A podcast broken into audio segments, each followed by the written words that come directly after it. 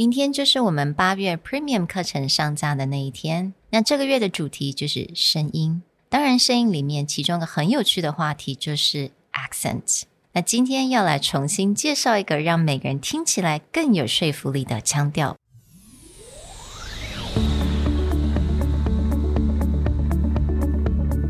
Hello，欢迎来到 Executive Plus 主管与沟通力的 Podcast。I'm Sherry, an educator, certified coach, and style enthusiast. 我相信专业有效的沟通是语言跟逻辑的完美结合。 And I'm Nick, a startup consultant, corporate trainer, and late night gaming junkie. I believe great communication requires the right mindset and solid frameworks. 我们希望带给大家职场英语的技能、跨文化沟通技巧与其他能帮助您成为出色领导者的工具。 Join us each week as we share our experience, research, and methodologies to take your communication and language skills from good to great.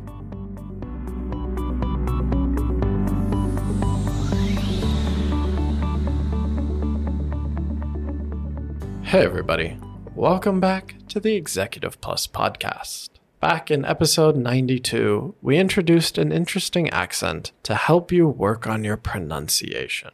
Today, we want to revisit that accent because we find that it creates a very interesting way for people to overcome pronunciation lessons. Exactly，嗯，不敢相信那一集已经是 一百集之前的事情了。而且，其实推出那一集之后，很多人都对觉得这个 accent 非常的有趣。那大家也说，他希望能够多听到一些练习，所以我们决定呢，把这个所谓的 Mid Atlantic accent，我们把它放进去，不止放进去我们 Premium 课程。那在今天的 Podcast 当中，也要来再仔细的讲一下这个 accent 它的好处在哪里，还有它的特色在哪里。Before we get into it, we want to give a shout out and thanks to our intern, Julia, who put together the mm-hmm. outline for this podcast. She did a lot of deep diving, Yep. looking into the technical aspects of today's accent, mm-hmm. known as the Mid Atlantic or Transatlantic accent.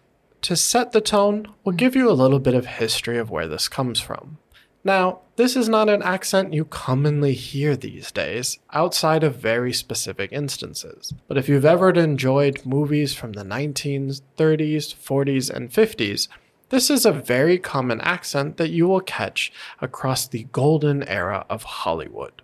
The mid-Atlantic or transatlantic accent is often credited as a interesting mix between British English and American English. But primarily it was used in movies because it was considered to be a very sophisticated, hmm. posh accent and also served as an accent that was easily picked up by microphones or other hmm. devices at the time.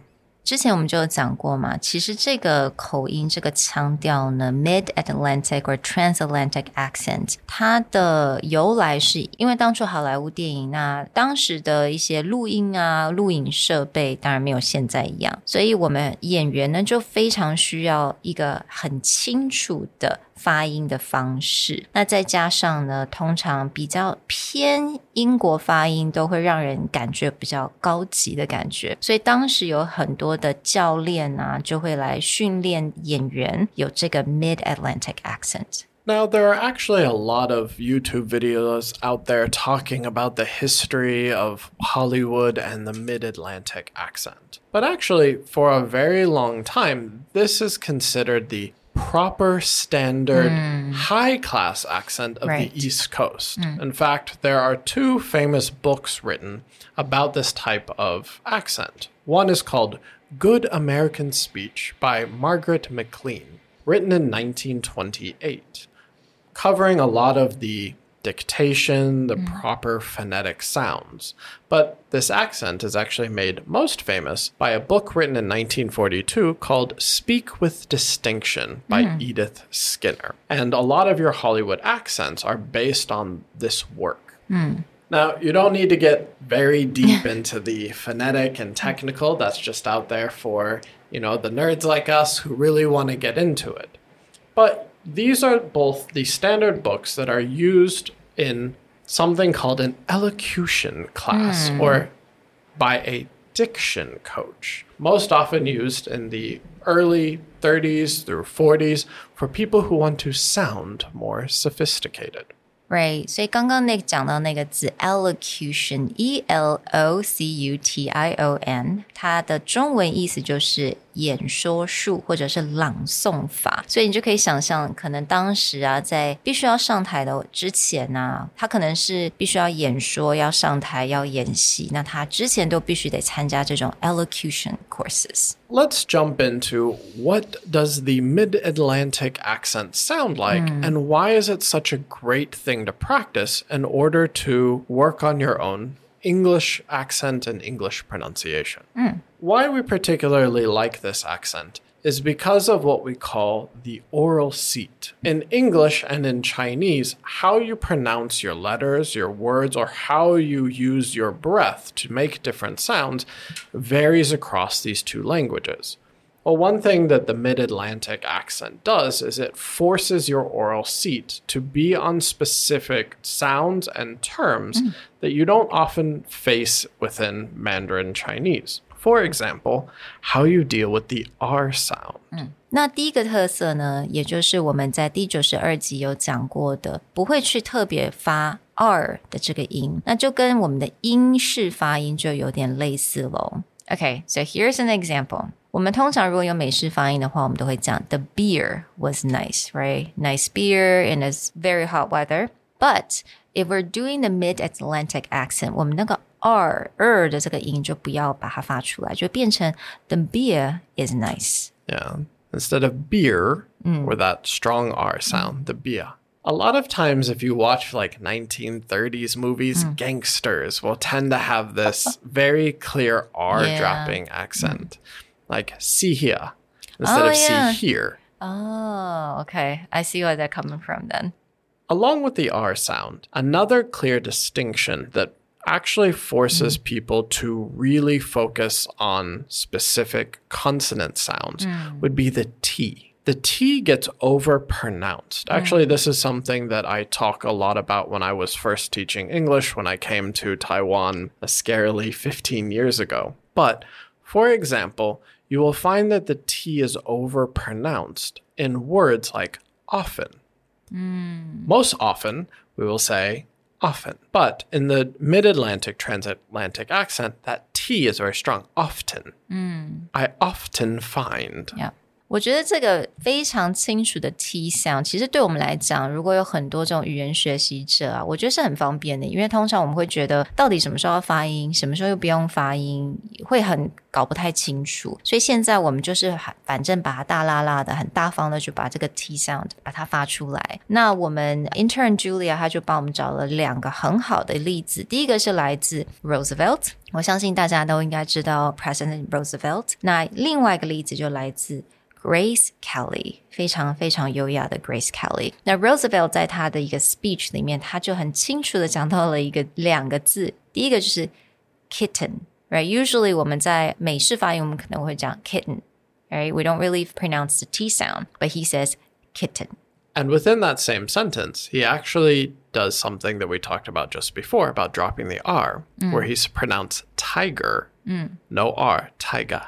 Tiger, So we have the kitten mm. and tiger. kitten, and tiger. It's very interesting. The experience of the past two years has proven beyond doubt that no nation can appease the Nazis. No man can tame a tiger into a kitten by stroking it. 那第二个例子就是来自刚刚讲 Grace Kelly，那她也在一个 interview 里面，她就讲到了，她有短短的这几个字，她讲到了 I've often asked editors, right? This is a really interesting example because when I first came in teaching, a lot of people put emphasis on like what's a silent sound and what's not silent. And I would usually say it doesn't matter that much. And here's one of the reasons because when Grace Kelly, of course, movie star of hmm. what we call the silver screen, the golden era of Hollywood, this 30s and 40s, even in her own speaking, because she's gone through diction coaching and elocution classes, she still sounds like the transatlantic accent, not on screen, but in real life. Yeah. And at the very beginning of the interview, they're talking about her, and she does this, this I've often asked editors. Very posh, like Yeah. high level. And this is just the impression people have of her. Right. People can pick up the phone and get a secretary or even get me on the phone. I've often asked editors, uh, why don't you check? Uh, call me. I'll be happy to tell you if it's true or not true. All right, let's talk about the next one, which is a very prominent features again. 那这个部分呢，我觉得是蛮有趣的一个特色。大家应该都读过 KK 音标的人，或者是看过音标的人，应该都对这个蝴蝶音 应该不会爱啦。但是大部分人是蛮讨厌这个音，因为对我们来讲，习惯中文发音的人的话，我们这个蝴蝶音其实感觉它是比较一个 forced，because we really have to widen our mouth and flatten our mouth to make that sound. Now here, that's the good news for us. 在 Mid Atlantic accent，这个蝴蝶音就没有这么的夸张。 A very simple example of this would be the way that we handle the ah versus ah sound.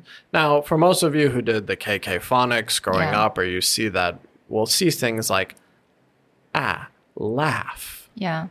or pass.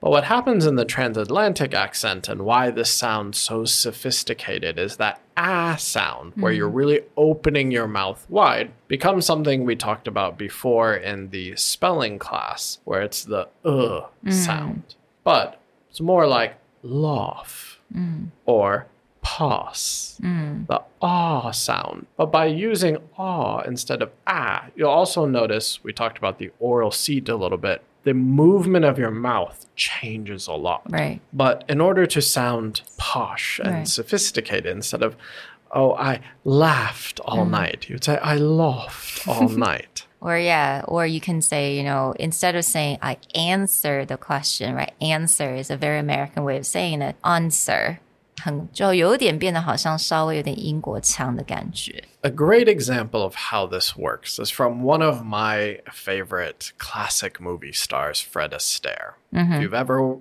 enjoyed watching musicals or tap dancing, that's probably the OG, the real like tap dance movie star, Fred Astaire. But he has this great song, I Can't Dance. And he sings along with another actress, but you'll notice their two accents are different. So Fred Astaire has a slight transatlantic accent, but she has a much stronger one. Hmm. So when he sings, is I can't dance, but when she sings, I can't dance. Hmm. This ah sound, I can't, ah, I hmm. can't dance, instead of I can't dance. But it gives a a separation because he is supposed to be like a more down to earth kind of person and she's supposed to be very sophisticated and they're singing about he doesn't want to fall in love with her because there's nothing that this relationship can become but he's I can't dance and she's like I can't dance You know what I love about saying can't instead of saying can't？因为我发现 有的时候我们在讲 can't 的时候，你听不太到那个 t sound，所以你也不知道是你到底是能还是不能，can or cannot，right？、所以有很多时候，通常很多人都会就会想说，那我就用 can't 来代表。So actually, this is how I also taught my daughter as well. So when she says she cannot, she would say can't because it's just a lot clearer. Like you know exactly what they're going to talk about. yeah and you notice that T sound is really mm-hmm. dropped in there hard again. Exactly. Yeah. All right, let's jump into our next rule of the Mid Atlantic accent. And this is something that is interesting because I find that most English teachers in Taiwan mm. will teach a lot of people mm. not to do this. But it is something that happens a lot in the transatlantic accent, which is the WH sound in why, what, where, when, how becomes a hua. Why, where, who. 我觉得刚开始也是学语言的时候，也会觉得为什么这个 W H 一定就是我没有这个 的音，它明明就有 H 在里面啊。So 其实我觉得这也非常好，You don't have to really think about 哦，我一定要怎么样发音，我一定不能怎么样发音，because in Mid Atlantic accent 你也可以讲 where, when, which, what, and why. not just for real life movies, but actually in cartoons and animations, you will find this same transatlantic accent. A great example of this hua sound comes from the 1951 Disney movie mm. Alice in Wonderland. In fact, if you want to watch a movie that has a lot of very specific pronunciation, Alice in Wonderland does this wonderfully. Mm. But in that movie, she comes across the caterpillar. If you remember this scene, a caterpillar smoking a hookah pipe, and every time he speaks, you can see the vowel mm. sounds. But he does this where he goes, Who are you?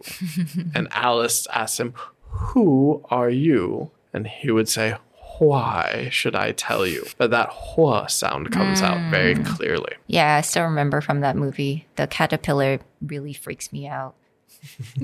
but I remember it was because he was blowing his pipe, right? 就是他在吹气，所以那个话 的那个发音要特别的明显，所以我觉得那个部分还蛮有趣的。I think they really use that because he's actually blowing smoke, so he needs to have that h sound. Yeah, but he is very concerned with correct pronunciation. so it's a it's a great example of how this very specific accent comes out.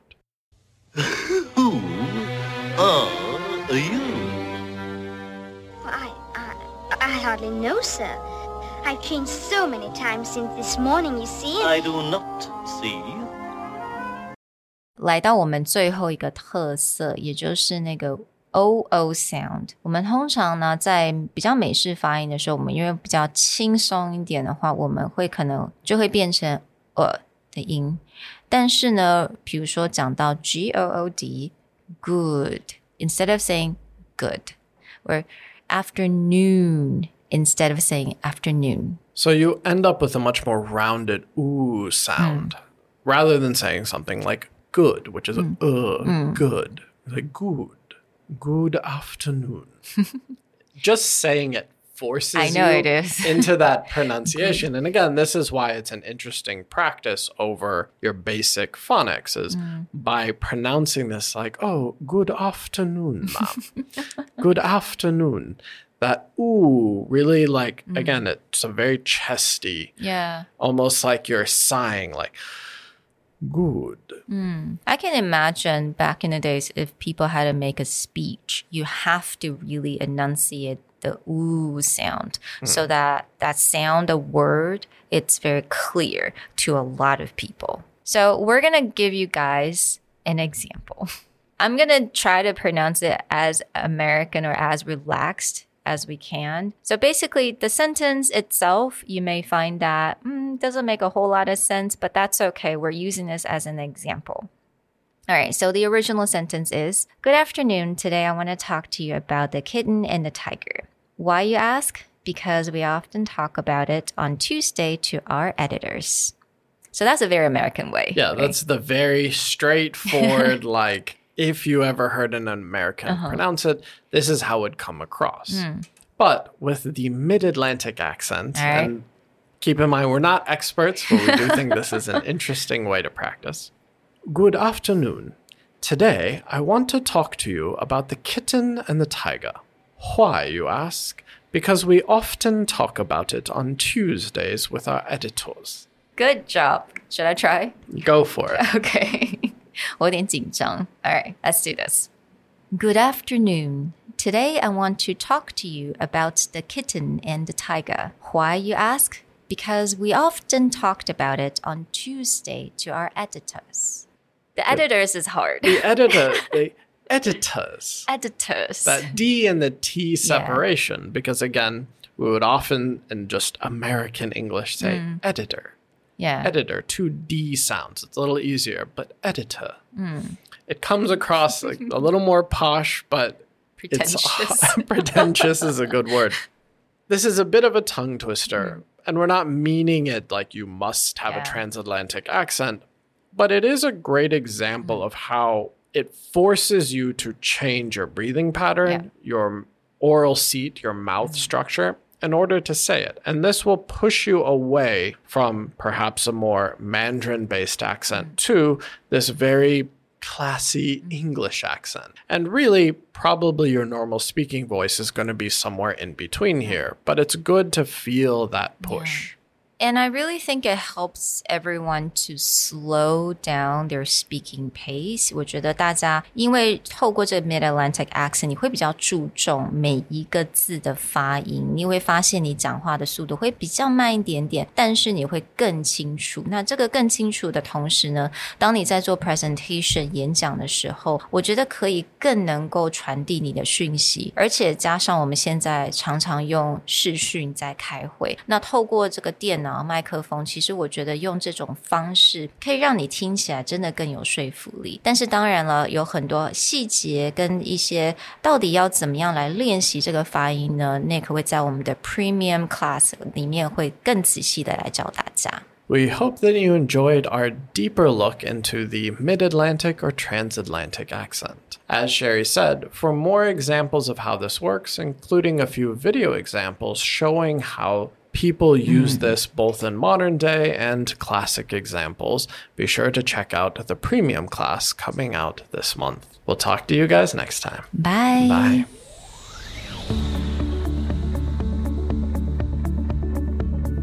The Executive Plus podcast is a Presentality Group production, produced and hosted by Sherry Fang and Nick Howard. You can search us on Facebook, 主管英文 Executive Plus.